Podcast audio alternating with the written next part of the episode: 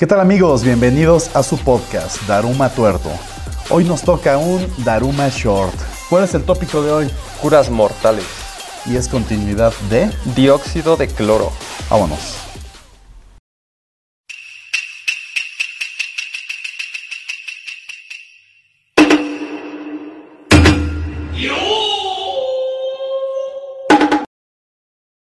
Como ya mencionamos, la ignorancia, falta de criterio o simplemente la búsqueda de soluciones fáciles y milagrosas son el alimento diario de personas sin escrúpulos que buscan el beneficio propio a costa de vidas humanas y para muestra basta un botón.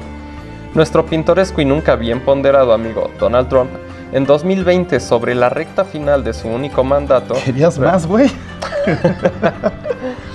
realizó desafortunadas declaraciones sobre el uso de desinfectantes industriales, dióxido de cloro, como tratamiento para el coronavirus. Pero a ver, güey, o sea, veamos, vamos por partes, o sea, nada más comenzando con que lo dice ese imbécil.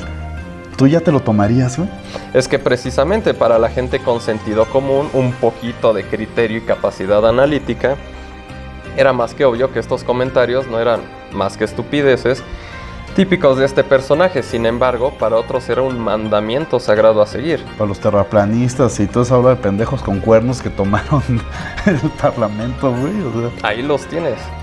Podríamos llegar a pensar que se hizo por ignorancia o mera necesidad patológica, por decir alguna estupidez pero en realidad obedecía a compromisos políticos que Donald Trump tenía con los máximos distribuidores de la solución mineral milagrosa, ah, o MMS por sus siglas en inglés, cuyo activo principal es dióxido de cloro.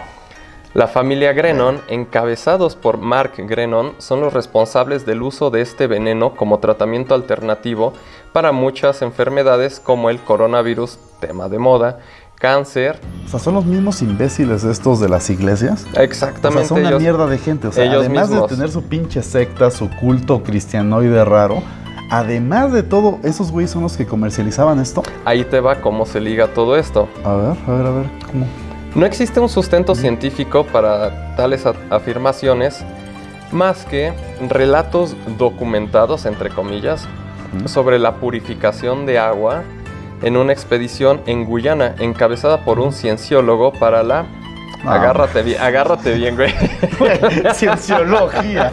Gente de Pido Brennan. ¿Qué más? Para la cura milagrosa de la malaria. Ah, Esta práctica se hizo popular entre los feligreses de la iglesia que precedían los Grenon en Estados Unidos y que para no, son, no sorpresa de muchos se extendió a otros países trayendo como resultado la intoxicación y, varios, y muertes de varios usuarios. La Organización Mundial de la Salud, la Organización Panamericana de la Salud y múltiples organismos nacionales encargados de la sanidad, incluyendo a nuestro rompecorazón, rompecorazones Hugo López Gatel. Papucho, saludos han advertido sobre los efectos nocivos de este compuesto sobre el cuerpo humano. Si hasta el pendejo de Gatel lo sabe, cabrón. O sea, ¿cómo hay gente que se lo toma en Estados Unidos? No mames, güey.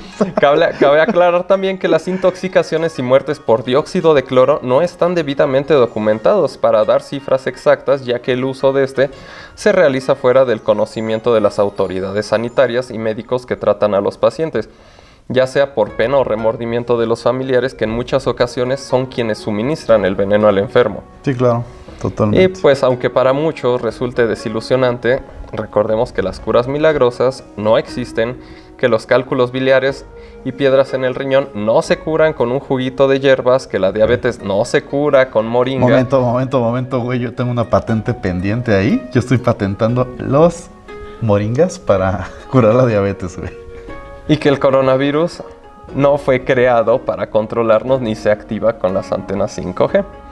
En fin, recordemos que las soluciones fáciles a nuestros problemas no existen.